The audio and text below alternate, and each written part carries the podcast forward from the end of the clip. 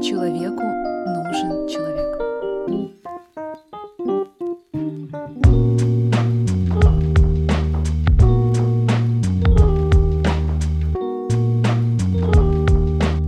Последние несколько выпусков мы с Saga Development рассказываем о жизни и ритме Киева.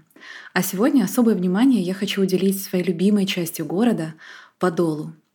Мой день на Подоле — это прогуляться по Нижнему валу, купить цветы на житнем рынке, поработать за чашкой кофе в First Point, а закончить вечер на Контрактовой. Именно так я представляю себе жителей Старого Подола. Интересно, будет ли таким стиль жизни и в Saga City Space?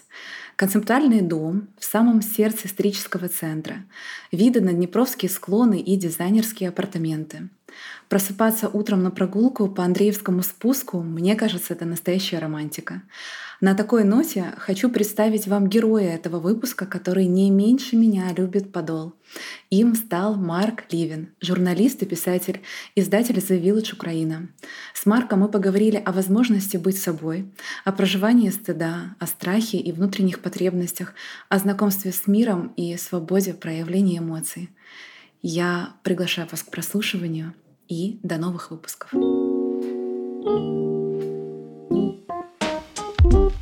Марк, привіт. Привіт, Катя. Ну я тобі задаю своє традиційне питання. Хто ти? Думаю, все-таки письменник. Письменник, е, як ти себе відчуваєш в цій ролі? Відчуваю себе як людину, яка є губкою, яка вбирає в себе зовнішній світ, яка транслює його, яка переварює його через внутрішні якісь процеси, через свою власну історію, і потім відтворює це в якомусь певному вигляді. Але в цілому я такий, як правило, оголений нерв. Я досить довго набираюсь і потім досить швидко видаю матеріал. Так це в мене працює. Ну важко бути оголеним нервом кожен день. Різні періоди були. Був період, коли я дуже сильно емпатував. Були періоди, коли я вигорав на основі того, що я дуже багато відчуваю, і люди пишуть мені досить відверті речі в соціальних мережах, теж в тому числі. І я був людиною, яка старалася це все сприймати. І якось підтримувати цих людей. Але потім я зрозумів, що якщо я буду старатися бути відповідальним за всі стани всіх людей, які до мене звертаються, то я не вивезу. І зараз я більш обачний, можна так сказати. А емоційно, який ти? Думаю, я дуже спокійний. Якщо прям треба якось себе в якомусь стані характеризувати, то думаю, що я дуже спокійний. Люблю більше дивитися і і слухати, ніж говорити і, і щось показувати комусь. Мені тобто більш душа. інтровертивний. Я абсолютний інтроверт. Ми їздили на подію е, Закарпаття, була важлива подія, і ми там мали бути. Там було дуже багато важливих людей, різних великих людей в масштабах країни, і потрібно було тусуватись. Це для мене пекло. Просто коли треба там серед великої кількості людей знаходитися. Зі мною був мій колега Андрій е, Баштовий, якийсь співзасновник, співвласник Віледжа. І для нього це така більш знайома функція, хоча він теж стомлюється. А от я прям не можу. Я витримую на цих вечірках 10 хвилин рівно для того, щоб зайти, подивитися навколо і вийти я неспроможний. На на довшу мені стає погано, мене болить голова, мене нудить. Тобто це точно не не моє. Це з дитинства саме так ну, проявлялось. Тобто, ти абсолютно тобі було класно, кайфово одному в кімнаті. Або це потім вже? Ні, ну в дитинстві просто я не виходив ніколи на такі великі якби, події. Мені не треба було ні з ким нетворкати. Ну, в мене школа, були близькі садок. друзі. Ну, все одно там є твоя група, і весь інший світ тебе не обходить. Все одно угу. ти тут тусуєшся серед своїх, і там є кращий друг і так далі. Це все було так дуже локально. Але був період, коли я намагався себе переробити. Я хотів стати, подумав, блін, ну всі ж тусуються, вони такі класні, там ходять на всякі тусовки і так далі. Кілька а разів я якийсь вибрав. не такий. Ну, не думаю, що я думав, що я якийсь не такий. Я просто думав, можливо, я теж так хочу. Mm-hmm. Але коли я спробував, я зрозумів, що ні, що мій єдиний формат побудови стосунків для мене це близький. Ну, тобто я можу бути з людиною або близьким, або ніяк. І тут така в мене психологія. І я перестав просто робити над собою насилля і, і змушувати себе ходити туди, куди я не хочу, і робити те, що я не хочу. І змирився з тим, що в мене є там четверо близьких друзів, але це люди, яких я завжди впевнений, які зі мною там вже mm-hmm. десятки років, і не відчуваю, що мені потрібно більше.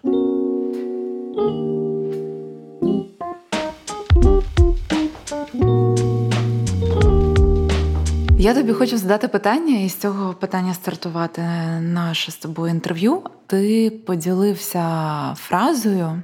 Я зараз е, зачитаю її, е, що саме на цю фразу ти шукав відповідь угу. у своїй книжці. Угу.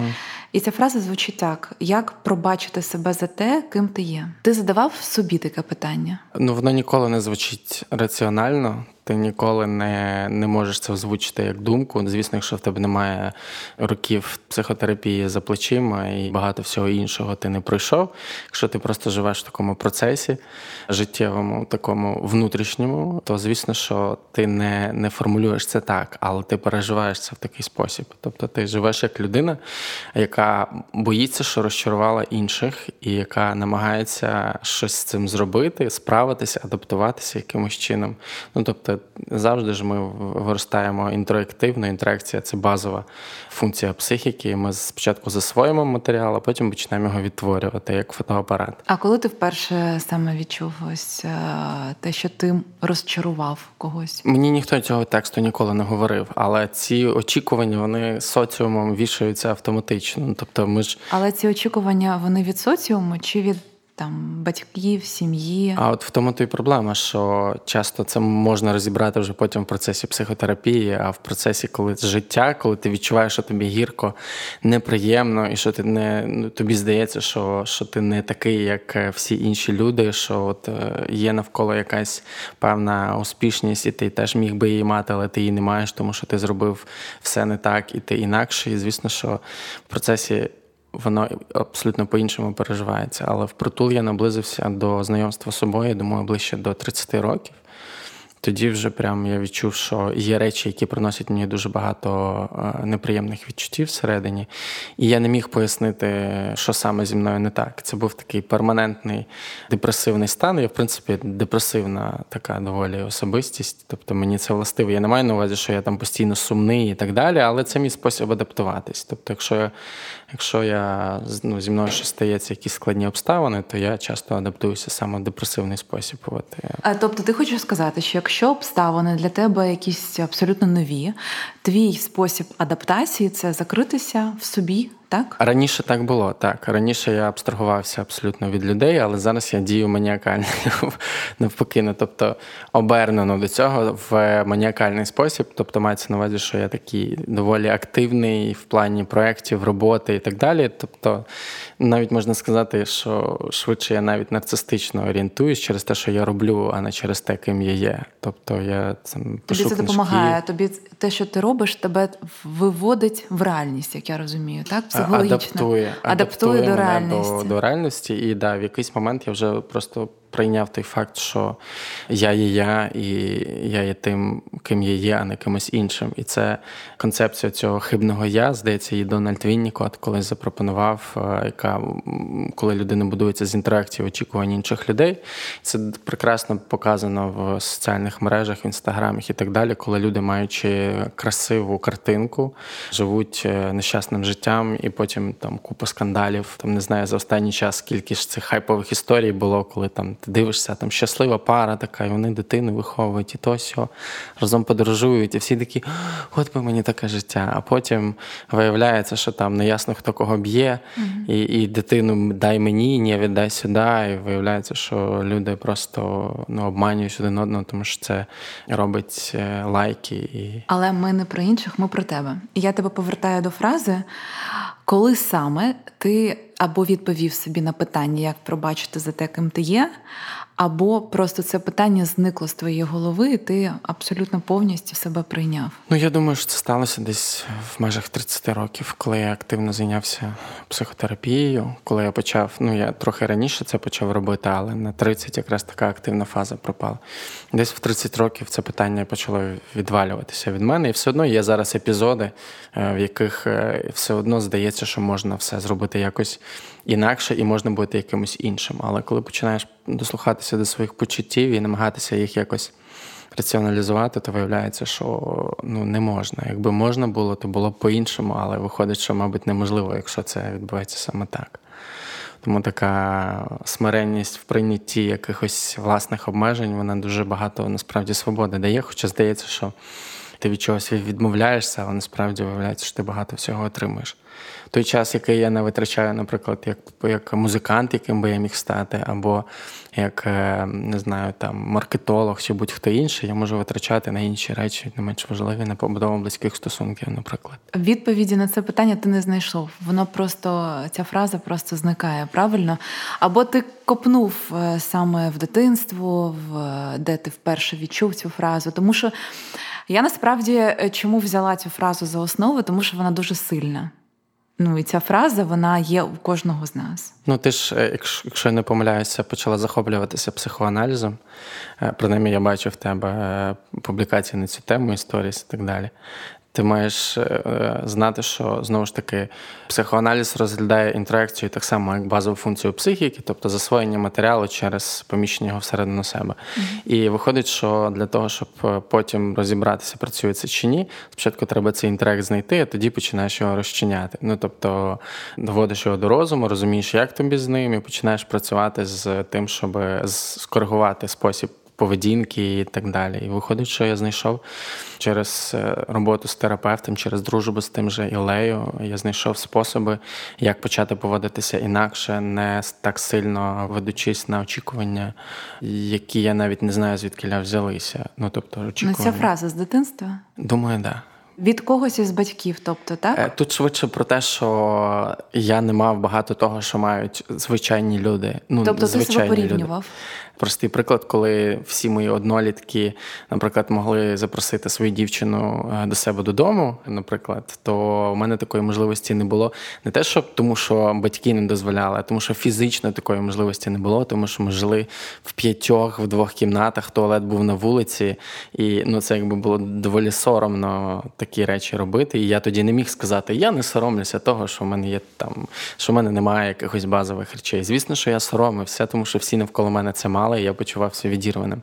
І ну, виростаєш в такому токсичному соромі до себе самого, і здається, що ти міг бути інакшим. Але не міг, і це моя історія, тому вона така, як є. А ти соромився в своєї сім'ї? Ну я я взагалі писав недавно пост про те, що сором це мій спосіб адаптації. Я Та це mm-hmm. це єдине, через що я це перше, ладно, це не єдине, це перше, через що я взагалі знайомлюся зі світом. Тобто я там в будь-якому новому контексті, під час знайомства з людьми і так далі, я, як правило, переживаю сором. Це мій спосіб адаптації. І так само я багато речей не роблю саме через те, що я соромлюся. І звісно, що це одна з перших таких базових е, емоцій, з якою я познайомився, і вона тепер зі мною завжди. Тому я сильно соромився, і звісно, що це накладає свої способи. Ну, це фільтр накладає на те, яким чином ти взаємодієш зі світом. А для нарциса взагалі взагалі ну, сором це, це страшна територія. Тобто відчувати, що ти. Не знаю, робиш щось не ідеально або робиш гірше. Це просто така психотерапевти, коли це чують, вони такі, я зараз жартую, звісно, вони такі, да, це роки роботи. Роки роботи. Тут е, могло прозвучати так, ніби психотерапевти е, якби зацікавлені в тому, щоб клієнти несли гроші, а це просто такий жарт з всіх цих серіалів, які показують антипсихотерапію, зокрема психіатр по сусідству, якщо ти його ще не бачила. Ні, не дивилась. дуже там Пол Рат і Віл Фаррелл. У мене просто зараз настільки багато книжок е, по Фрейду, що я трошки знаєш, якось трошки треба з цим завершувати. З, з Фрейдом? З Фрейдом, чи... тому Окей. що в мене просто ж е, мізок трошки не витримує е, такого навантаження. То я знаєш, з цими серіалами просто я їх зараз точно не буду дивитися. Треба з, з Фрейдом якось стосунки наладити. Так. Окей. От як ти вважаєш? Всі ці знання, якими ти оперуєш, тому що, в принципі, ти ходиш е, до психолога, у вас є подкаст простими словами, де також ви спілкуєтесь на психологічні теми. Mm-hmm. Так? І у мене такі питання до тебе: ці знання тобі не заважають дійти до себе? Тому що ти знаєш, насправді досить швидко можна заплутатись в цих знаннях. А той психолог чи не той, а ті знання він дає чи не ті. Угу. А як я себе почуваю з цими знаннями? І іноді здається, що якщо ти просто сядеш в якійсь кімнаті один або там біля океану і просто з собою поговориш, це буде набагато дієвіше. Що ти скажеш? Що ти думаєш про це? Чи думав ти взагалі про такі от досить різні моменти розговору з собою? Я не думаю, що розмова з собою вона є важливою і її неможливо уникнути, але я не думаю, що це взаємовиключні речі, ну, психотерапія або поговорити з собою і так далі. що Це можна якось типу взаємовиключити. Справа в тому, що я ж не познайомився з цими речами в один момент. Тобто я не жив, жив собі така, знаєш, там людина і жила, і говорила там про якусь про якісь серіали, кіно, а потім хоба за день набралася психології і почала зі всіма відразу психологічними термінами говорити. Це відбувалося поступово, і в психологію я прийшов не за знаннями, а я прийшов за тим, щоб е, працювати з власним досвідом якимось чином, тому що мене не влаштовувало те, що відбувалося на той момент в моєму житті. Ти сам з собою не справлявся. Я не вивозив зараз. Так кажеш. Знаєш, треба подкаст такий запустити, який не буде називатися Я не вивожу, і запрошувати людей, які будуть виговорюватись просто. В ефірі, і я відчував, що мені треба, що в мене є запит, і я хотів мінятися.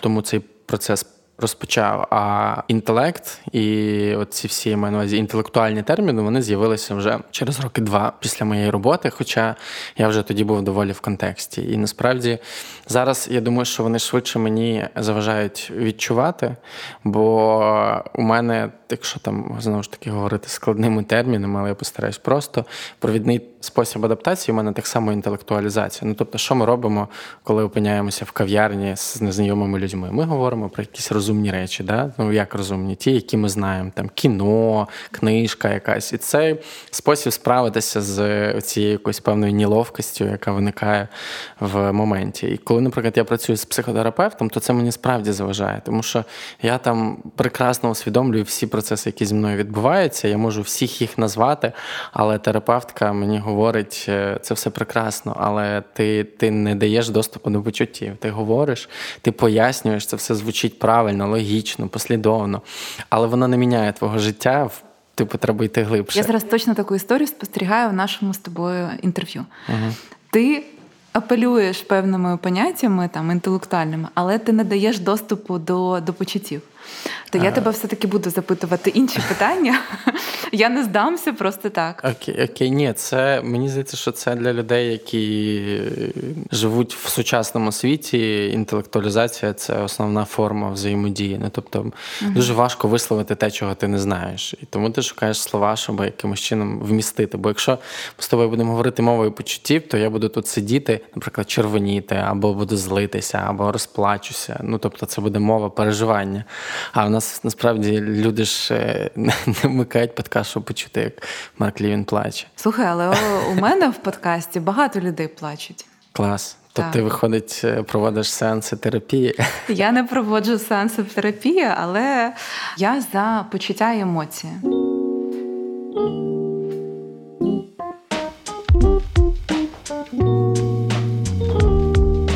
Ти знаєш, у мене таке питання до тебе є.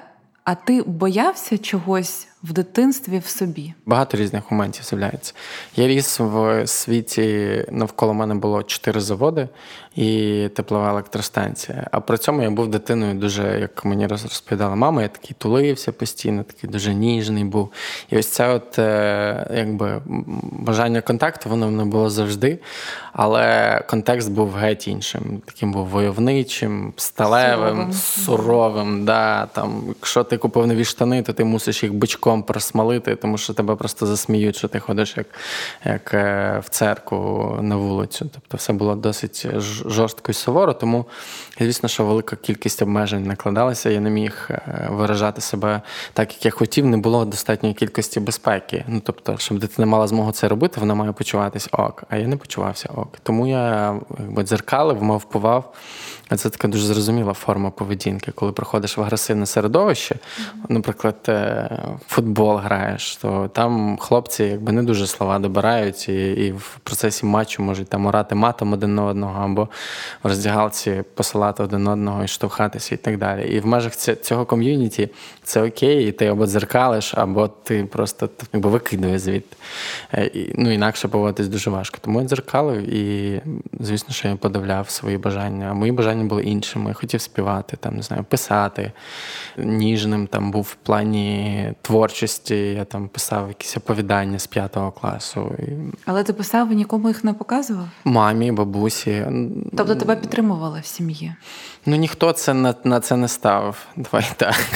Ніхто не ставив на те, що з цього щось вийде. Ну тобто, всі знали точно, що я творча дитина, але ніхто не не знав, що і не думав, що я стану письменником. Тому, звісно, що велику частину зміркувань безпеки в собі я подавляв, тому що я коли дивлюся на себе там 10-15 років тому, то я розумію, що це могло викликати агресію в інших людей, які не звикли бачити інакше. У мене такі патла були сережки носив, губа була пробита. Саме виражався як міг. А як ти потім цю творчість почав собі відкривати? Або ти її не так щільно задавив, тобто вона стала виходити певним чином, так? Я пам'ятаю епізод. Е, ну я взагалі багато таких епізодів пам'ятаю творчих. Один з е, з моментів був, коли ми там в п'ятому класі поїхали кататися на санках, і я потім подовгадував все те, чого там не було, і зробив це у вигляді оповідання. Тобто те, чого мені дуже хотілося, щоб ми були такі веселі і ганяли. Це було просто катання на, на санках. Але я прийшов додому і зробив цього історію. І вона була наповнена такими класними, теплими почуттями, тими, яких не було насправді. Я просто туди їх вмістив. І таких е, моментів, коли я там через текст допроживав те, що мені було потрібно, дуже багато. І потім такий, мабуть, яскравий момент стався це 19 років, коли я написав свою першу книжку. Вона називала життя життя та інша хімія. І з точки зору, знаєш, це все одно, що дивитися на свої фотки, коли ти дуже змінилась, і ти дивишся на свої фото, там, а в тебе така якась. Не знаю, припустимо, дивна зачіска, я не буду конкретні форми називати, щоб нікого не обрати. І такий, Боже, що зі мною було? Чому я так виглядав? От так зараз я читаю цю книжку, але тим не менше вона для мене тоді стала проривом, бо вона отримала багато підтримки, я зміг зрозуміти, що мені варто писати далі. Будь-яка справа в певний момент повинна зустріти цю опору для того, щоб мати змогу розвиватися далі. Тому, якщо мене слухають батьки, дуже важливо помічати е, сильні сторони дітей. І давати їм змогу їх розвивати, не не втуркувати своє, а давати змогу, щоб дитина робила те, чого насправді хоче. А що тобі в той момент дало саме цю опору для того, щоб ти зміг опублікувати книгу? Тому що все, що ти казав мені до, ти боявся проявляти себе саме я думаю, що соцмережі, як і багатьом іншим інтровертним, невпевненим людям дало доступ до аудиторії, це соцмережі. Тоді не був такий великий вибір. Е, я виклав, я пам'ятаю свою першу цю першу повість. І звісно, що я отримав там десятки відмов. Ніхто не збирався друкувати молодого автора з сирим рукописом. Я маю на увазі, що не було коректора. Я виклав просто в соцмережі і дуже багато. Ну і почали там спочатку друзі завантажили їм сподобалось, вони почали пересилати своїм друзям, і це так, знаєш, як зараз прийнято казати, вірусно поширилося, і люди почали приходити до мене на сторінку абсолютно незнайомі мені люди. Ну бо раніше не було такого, знаєш, що ти там з якоюсь великою групою незнайомих людей дружиш. Ти дружиш з тими, хто там ти на вулиці в тебе тусується, з ким ти там десь познайомився і так далі. І ти такі якісь нові люди додаються, друзі, хто це взагалі такі? І от вони почали писати, різати цю книжку на цитати викладати її в соцмережі, і воно так, знаєш, так росло, росло, росло. І я просто підхопив потім цю історію і почав її розвивати. Тобі творчість допомагала у сприйнятті себе взагалі, або, як ти кажеш, у адаптації до реального світу? Як ти використовував творчість? Як телефоном зараз користуються люди. Знаєш, ну це така річ, е, яку можна показати. Ну, я маю на увазі, вона абсолютно інструментарна. Знаєш, мені здається, зараз вже ж такий підхід до творчості, що це якась парадоксальна річ, ну бо ну якби не можна до себе як до інструменту ставитися. Це це дуже сильно обмежує. uh Це робить реальність такою, знаєш, абсолютно економічною тоді. І я так ставився до своєї творчості, але потім в якийсь момент я зрозумів, що я відчуваю відразу сам в окремих епізодах відчуваю відразу сам до себе. І мені ну, неприємно самим собою так обходитись. Тобто мені не подобається вимагати від себе, тиснути на себе, там давай ще ще одну книжку напиши, там давай ще кілька рядків і так далі. Ну, Тобто, це знаєш, як порожній тюбик, який ти вже починаєш згортати, тому що в ньому вже нічого немає, а ти продовжуєш далі на нього тиснути, щоб щось звідціля вийшло. Треба було досить багато часу пройти, перш ніж мені вдалося подружити творчість з самим собою, перестати ставитися до неї як до інструменту, за допомогою якого я можу досягати якихось цілей. Зараз я швидше роблю це, тому що я можу це робити, і тому що в мене це виходить, а не тому, що я повинен, і хтось це від мене очікує.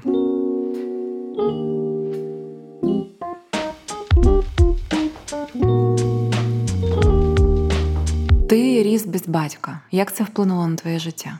Мені здається, що велика кількість людей в Україні, але пам'ятаєш, що подкаст про мене, а не про людей. Але мені так. здається, що зараз, коли я почав писати художню книжку про знайомство дівчинки зі своїм татом, я зрозумів, наскільки це популярна рольова модель в Україні. Тобто величезна кількість людей не мають батька, навіть маючи його поруч з собою. Відповідно це накладає велику кількість е, різних обмежень. Тобто дуже важко складно оцінити свої сили, наприклад, без без тата. Ну тобто, тому що мама це все-таки це один погляд. Інші значимі дорослі можуть замінити батька, але все одно ну, якби не було такої фігури в моєму житті. Я не міг побачити, як поводяться там чоловіки, які якості їм властиві. А чому так склалося? Тому що життя, тобто, або ти не знав цю людину? Свого рідного батька я не знав. А той батько, який мене виховував, він помер три роки тому. Перед цим ми з ним не спілкувалися 11 е, років. Тобто не спілкувалися через сімейний конфлікт.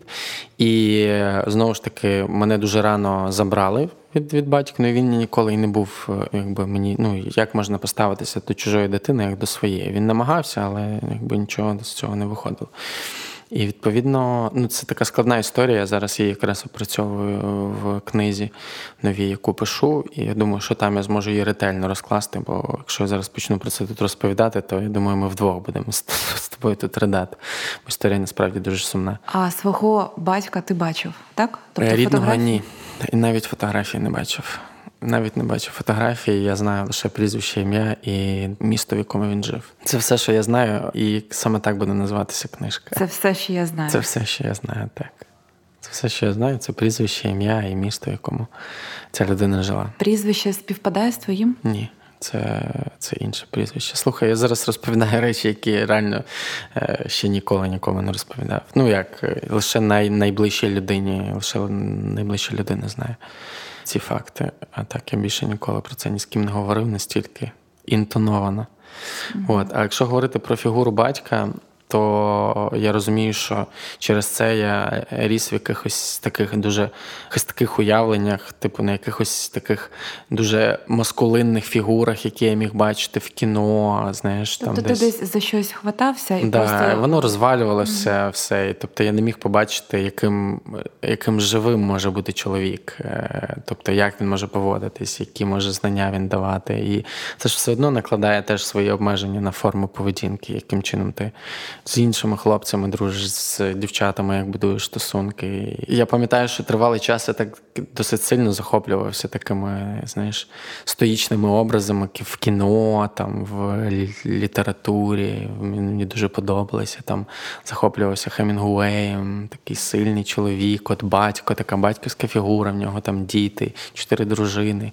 Ну, чотири дружини це вже таке. А тим не менше, чіпляєшся поглядом за те, за що можеш зачепити, щоб хоч якусь підтримку отримати. А як ти зараз, будучи 33-річною людиною, чоловіком, заповнив саме ту пустоту, да, той простір, який тобі не дав тато? Як ти, Тому що це важливо для чоловіка. Структура, розумієш, як ти добрав це? Я думаю, що я не добрав, і я думаю, що я ніколи і не доберу. Це як е, без чогось дуже важливого народитися і рости. Ну, Тобто ти можеш це штучно собі приклеїти, але воно не буде працювати.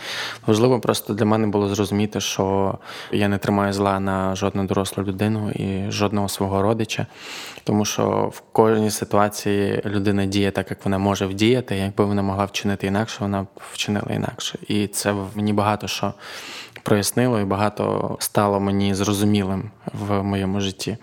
І я швидше вчуся ну, от ті речі, які хочеться дуже подзвонити татові і сказати, там, похвалитися, знаєш, сказати там, от, почути від нього, що ти молодець, я тобою пишаюся і так далі. Я стараюся цю саму підтримку, ну, якби сам себе, грубо кажучи. І звісно, що є все одно в моєму житті є люди, яким це можна сказати, від яких можна почути ці от важливі слова, які би міг сказати тобі в певному віці тато або мама. І я стараюся сам зараз працювати над тим, щоб я був тією людиною, яка в потрібний момент зможе сказати комусь ті потрібні слова, які я сам хотів би колись почути.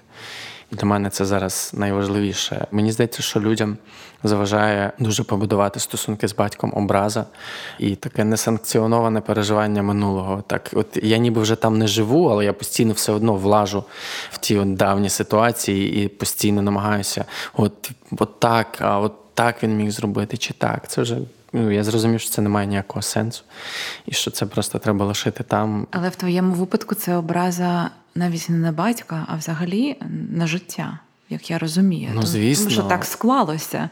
Ну, тобто... звісно, ти ти ображаєшся на е, на всесвіт? На все, ти, тому що ти виріс не таким, і і, і тут не так, і то не так. Угу. І як я тут всі навколо, а тут, тут же ж і заздрість з'являється, бо є ті навколо тебе, в кого є батько, і цей батько хороший, і він старається, і він за університет платив, і там приходив на батьківські збори і так далі. Коли якби емоції вже починають так проявлятися чітко, то з'являється токсична заздрість, і хочеться, хочеться, і в неї потрапляє багато інших речей. І в якийсь момент виростаєш людиною, яка нескінченно токсично всім заздрістю, вважає, що світ її обділив. От, І і перекладає відповідальність на когось в минулому, хто мав би зробити все інакше.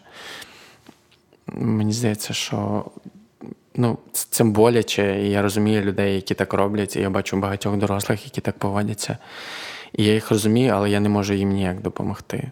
Ну, тобто, Тому що ти це пропрацював. Я розумію, як багато всього за цим заховано, і я розумію, що жодні слова не поможуть до того моменту, доки в людини не з'явиться запит, це змінити. Поки в людина, ну це знаєш, як прийти. Тобі не цікава інженерія, і ти прийшла на лекцію про побудову процесорів. Ну, ти будеш сидіти, ти будеш дратуватися, злитися, тому що в тебе не цей запит, в тебе не цей інтерес зараз в житті. Потрібно просто, щоб воно нарешті співпало. Те, що ти відчуваєш з тим, що ти насправді хочеш. І от тоді воно починає якось розгортатися. Але не завжди буває так, що саме це співпадає, тому що дивись, ну життя воно різне. Ти хочеш одне, воно каже: слухай, зараз така цікава, класна можливість саме зробити ось це. Угу. І ти маєш якось з собою домовитися. Ти з собою домовляєшся? Е, ти Коли знаєш, знаєш, у тебе є свої бажання, а життя тобі каже: ні, зараз для цих бажань не час, а ось тобі ось це. У мене от єдина сфера, з якою я абсолютно задоволений, до якої в мене ніколи немає питань, це кар'єра. Ну тобто я бачу, як все, що я робив в своєму житті, проводило мене до правильного моменту, в якому я зараз знаходжусь. Тобто, кожен вибір, навіть коли це було погано, він все одно привів мене в ту точку, в якій я зараз знаходжусь. Тому в мене немає. Оцього синдрому втраченої вигоди, fear of missing out. Там, в кар'єрі. І взагалі в житті я не намагаюся подивитися всі серіали, прочитати всі книжки, бути в курсі всіх е, пліток і так далі. Це просто те, що це такі швидкі калорії, які проносяться повз, але ну, якби вони не залишаються, і і ніяк, ніяким чином вони швидше просто призводять до того, що в мене з'являються прищі на лобі, аніж до того, що я живу веду здоровий спосіб життя і якимось чином. Але ти зараз, е, до речі, цікаву тему підняв. Я якраз їхала і читала про дофамінову залежність. Так угу. ви на The Village опублікували саме цей матеріал. Люди, які сиділи на дофаміновій дієті, сиділи звучить жорстко були. Слухай, пробували. але я впізнала себе в чому саме дофаміновій е, залежності. залежності. А що ти? Я розумію, там хлопець е, так, хлопець ділився, що у нього дві дофамінові дофамінові залежності: це соцмережі і солодке. І я так думаю, ну дійсно, це ж я. Якщо я в соцмережах, я з кавою і і їм щось солодке. А якщо я не з кавою, то я в соцмережах. І в мене, знаєш, такий просто вау. Але я хочу спитати в тебе, тому що ти, якщо не помиляюсь, зараз досить жорстко коригуєш себе в плані соцмереж. Тобто 45 тебе... хвилин середній час, от я б коли йшов до тебе перевіряв. Так? Тобто 45 хвилин на день. Тобто у тебе є певний час, коли ти пишеш книгу, у тебе є певний час для соцмереж.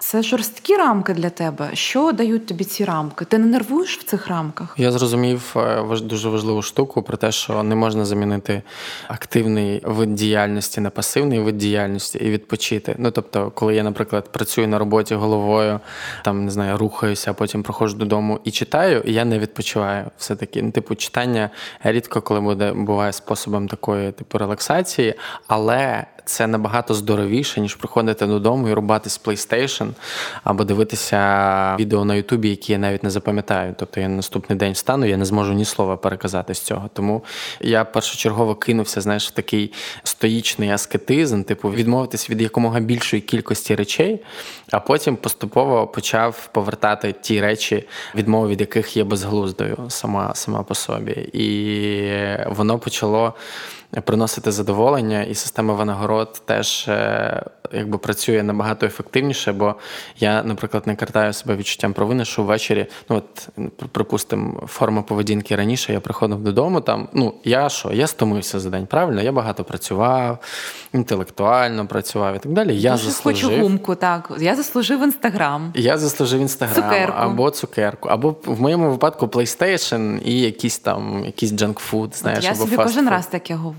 Кожен вот, раз я заслужив. Кажу, я собі друг, друг, візьми піди візьми цукерку. Я да, ж доросла людина. Да, да, Я я заслужив, я молодець, я працюю. Але потім ну, ці речі вони в масштабі, коли ти там кожен вечір там один раз на тиждень я себе похвалив, молодець. Типу, це добре, але потім якби з'являється відчуття все-таки, що ти себе контролюєш, що ти там не знаю, доросла людина, яка вміє відмовлятися від якихось речей, надіяти інстинктивно, воно тоді набагато більше задоволення приносить, ніж коли ти просто бездумно кожного дня це споживаєш. Тому я ці от обмеження. Тобто для тебе обмеження це бути дорослою людиною. Е, як це підтримувати свого дорослого. Е, як е, ну, Це не звучить так, що моя частина, яка хоче спонтанності, гри, якихось експериментів і так далі, що вона ізольована. Типу, що я не дозволяю собі цього робити.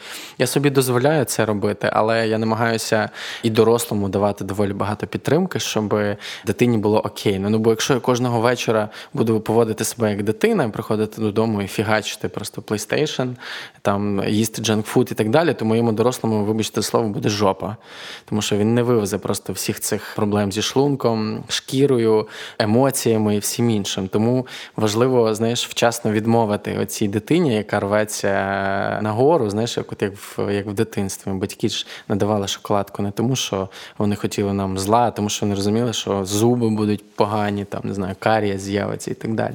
От цю модель в своє життя я зараз намагаюся запровадити, і найприкольніше те, що реально міняється якість життя і міняються патерни поведінки, і тривожність е, теж е, набагато більше зменшується.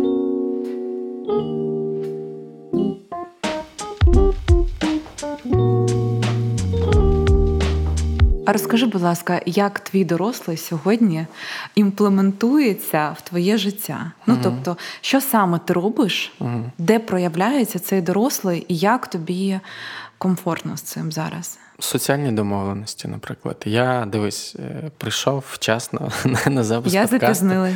Прийшов вчасно. Ну тут справа не в тому, що ти запізнилась, значить ти е, дитина. Ну, є інші обставини. Але я маю на увазі, що дорослий підтримує соціальні зв'язки, дорослий виконує роботу по графіку, дотримується дедлайнів, не руйнує стосунки з близькими і так далі. Тобто велику кількість якихось соціальних речей, на яких е, тримається моє життя, робить доросла людина. Ходить за покупками, робить всяку там нудну фігню, типу витирання пилу і так далі.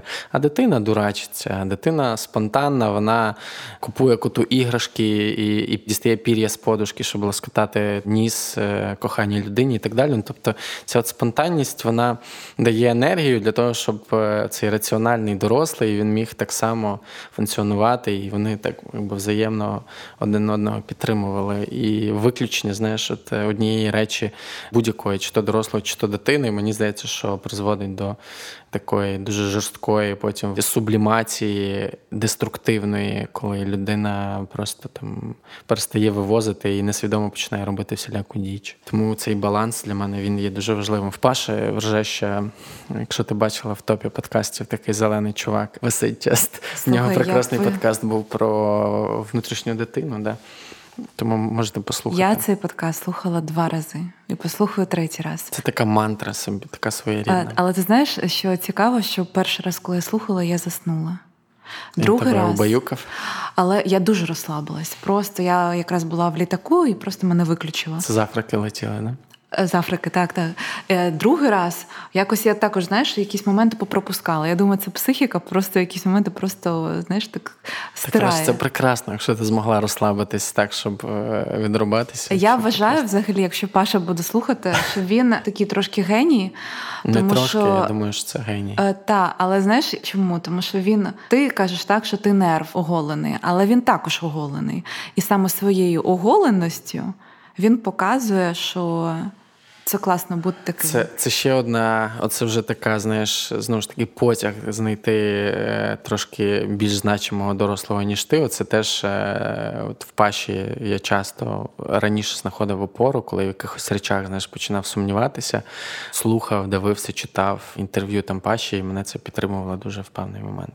Я впевнений, що в нього теж є. Ну, в кожного є якісь свої опори, на яких тримається ця впевненість, тому що сумніви така ж частина життя, як і впевненість, вони рано чи пізно приходять, і з ними треба жити разом, рука об руку. Добре, коли при цьому є на що опертись. А що сьогодні ще дає тобі опору в собі? Є певні близькі якісь... стосунки. Близькі стосунки. Це те, що має величезне значення. Це те, що підтримує. А довіряти не боїшся? Ну, це як з інвестиціями. Ну, тобто, якщо ти боїшся, то ти ніколи в житті не заробиш гроші. Ну, тобто, та, мабуть, коли люди будують близькі стосунки, вони ризикують усім, що в них є, але питання тоді навіщо інакше? Ну тобто, ну мені складно уявити собі світ, в якому ти там вкладаючи один долар, сподіваєшся отримати тисячу або там 10 тисяч, або 100 тисяч. Ну тобто, все прямо пропорційно потім повертається. І якщо говорити про близькі стосунки, то Є ось цей страх е, близькості, знову ж таки, і він проявляється в таких великій кількості дрібних побутових ситуацій. Типу, я сьогодні прокинувся запухшим, там не знаю, бігав е, після бігу прийшов від мене там не знаю, потом пахне, або якісь такі інші, там я не знаю, зізнатися, що ти чогось боїшся, там в якихось моментах відмовити і так далі. От весь цей страх він і не дає людині можливість наблизитися, тобто так тримаєш безпечну відстань.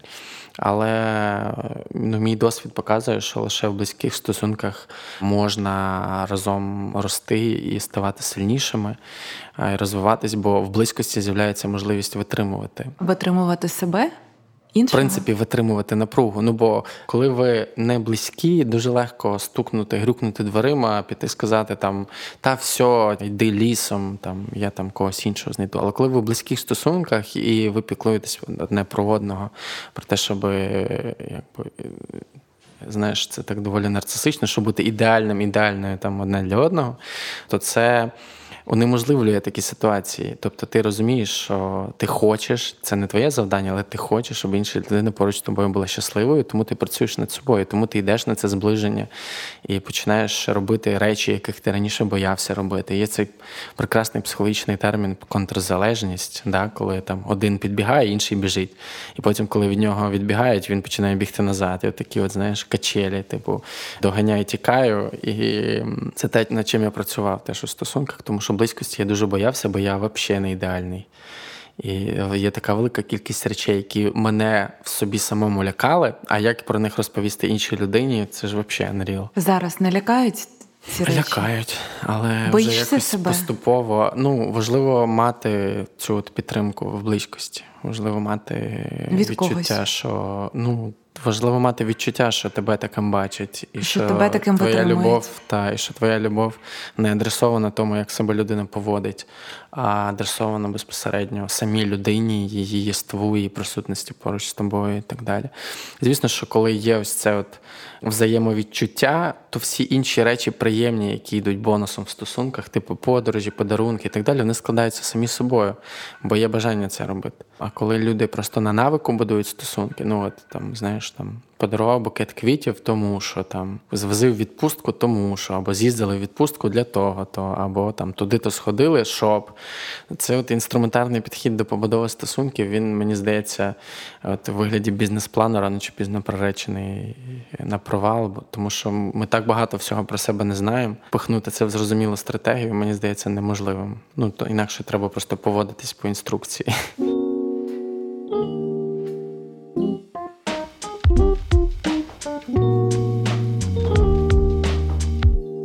Чого ти найбільше всього боїшся в собі? Мені здається, що я доволі злий. Мені здається, що я доволі зла людина, ну в плані за своєю природою, тому що ну в тому сенсі, що велику кількість меж моїх е, протягом всього життя порушували, і я це все отримував і так далі. Тому я стараюся уникати таких гострих конфліктів, бо мені здається, що я можу в якийсь момент втратити контроль. Ну бо ця от вся накопичена енергія, вона ж все одно лишається mm-hmm. за законом збереження енергії. Я боюся завдати людині болю. Це, мабуть, можна сформулювати так, Ти бо мені здається, ефекту. що я. Ні, я боюся завдати людині болю, тому що мені здається, що я до цього на це здатен. Ну, бо багато разів в житті робили боляче мені, і колись боюся не відтворити цю фразу. Точно Сергій Сараханов, який був в тебе, написав в пості на своє день народження про те, що нехай ланцюжок злості чи болю на мені закінчиться. І от е, знаєш, це от ця здатність не робити боляче у відповідь, вона ну. Мені здається, що вчасно в мені в певний момент увімкнулося, але тим не менше, я думаю, що ця здатність є у всіх. І важливо з нею працювати і контролювати. І ну, бо те, що я чую останнім часом про стосунки, що я слухаю про стосунки, воно виглядає як такий танець взаємний нанесення один одному поранень. Знаєш, там Досить часто, навіть у близьких друзів, я це слухаю, я це ніяк не коментую, але просто це звучить як е, от він він так, а я так, от вона так, а я так. І немає того, хто міг би це зупинити. Знаєш, от вони так вічно завдають один одному шкоди, а потім в момент конфлікту це все вилазить, і виявляється, що ми вже і не любимо один одного, а що ми зараз просто всю історію вивертаємо і там і отут, отут, отут, отут, отут, отут і отут. Дуже добре мати коротку пам'ять в цьому випадку. У нас є партнер цього випуску. Це бренд е, Saga Development. Я тебе вітаю. Дякую. Але у мене є три питання від бренду uh для тебе. uh Місто тебе наповнює або спустошує. Це перше, і одразу друге. Що ти робиш для того, щоб місто тебе наповнювало? Я думаю, що місто мене спустошує, але дивлячись, яке місто. Якщо йдеться про Київ, то Київ має дуже високий темп життя, і я в Києві встигаю, як правило, працювати. Тобто це місто, яке в мене першу чергу асоціюється з роботою. Відповідно, я тут дуже виснажуюсь. І щоб відпочивати, я їду за Київ, або я живу біля ботанічного саду, Гришка, той, який на Печерську. Я люблю туди ходити гуляти. Я бігаю, проводжу час е, або наодинці, або з дуже близькими людьми. Я точно не веду ніяких інтелектуальних бесід і, в принципі, дуже мало говорю в житті для того, щоб відновитися. Мій спосіб відновитися це тиша, музика природа, книжка, подумати. От е, це мій спосіб. У тебе є ще якісь певні техніки для того, щоб себе зберегти в місці, тобто, щоб не піддатися цьому ритму і темпу, угу. можливо, це якісь певні вранішні, ти щось ранком робиш або ні, я насправді дуже люблю Київ. Я вважаю, що це найкраще місто в Україні. Ну після Франківська, звісно.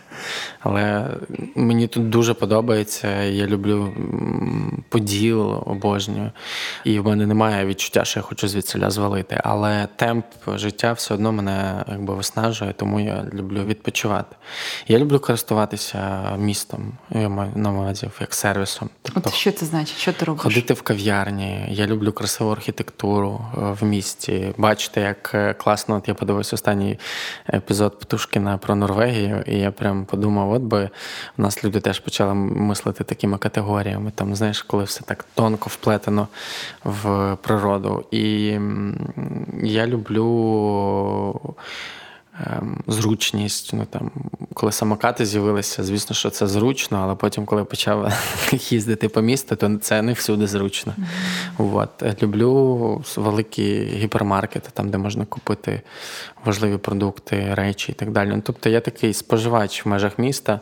Я ідеальна жертва для бренду, тому що я витрачаю гроші в Києві, і мені це подобається. Тобто мені це приносить задоволення. Тебе є місце сили у місті Києві? Я дуже люблю ботанічний сад. Грашка в будні прийти туди, особливо вранці. Там є, я не знаю, волонтери це чи не волонтери. Вони працюють, е, приходять люди і працюють там на грядочках, клумбах, там полять щось, е, щось саджають. І це знаєш таке повернення до коріння. Там У мене є земельна ділянка, і там теж постійно щось копали, садили. Це такий зв'язок з корінням. От, Я дуже люблю там бувати. І я люблю Поділ і дуже люблю Ферспойнт. Ти назвав два моїх місця сили, тому що біля ботанічного саду я виросла. Коли я була мала, ми переїхали з сім'єю в Київ 20 років тому. Я росла прямо біля ботанічного саду. От, І постійно туди лазила через забори з роликами, з велосипедами. А Фірстпоєн також це місце сили просто нереальне. У мене там заброньоване місце біля я вікна. Бачила. Я собі сижу, просто нікого не чіпаю, пишу нову книжку. Коли і... знаєш, можна буде повісити табличку. А Ми вже з Давидом жартували, що там навіть домовилися, що коли книжка буде написана, то там повісять табличку. Ти можеш попросити книжку, яка була написана тут, і в них там буде партія простими словами два, Клас. яку можна буде попросити погортати.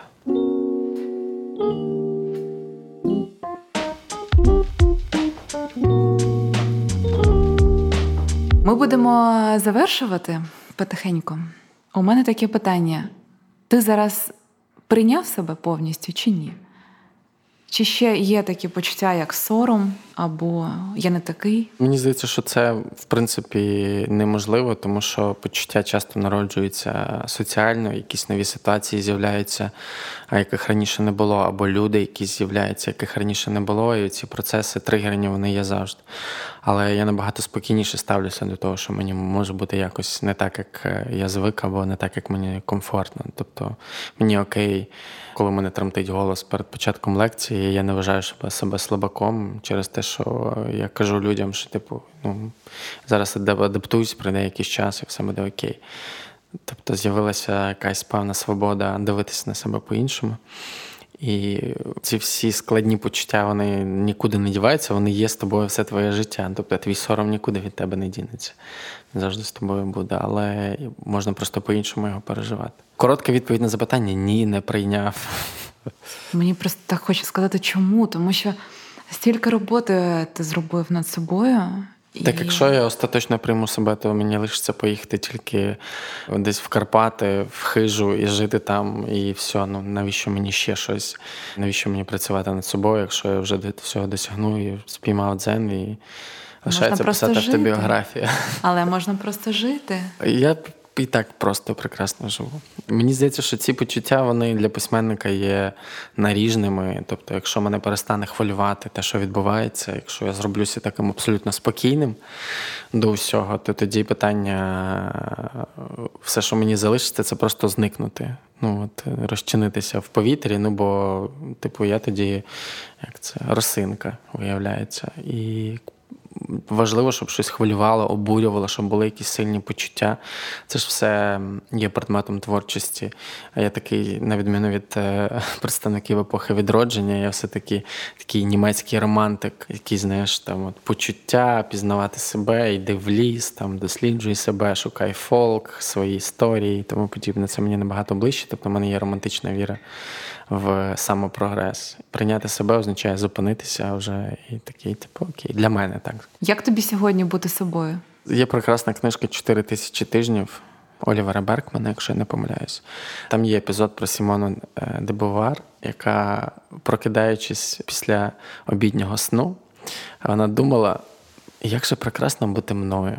Вона лежала і думала, як багато всього в житті мало скластися, щоб я стала собою і щоб я була тим, ким я є зараз. І прикол в тому, що я себе часто на цьому раніше ловив. От Я прокидався і думав, блін, як класно жити. От Просто прокинувся і немає причини. Ти просто такий. Кайф, в мене є ноги, ніс, там, пальці, я думаю, і це офігенно.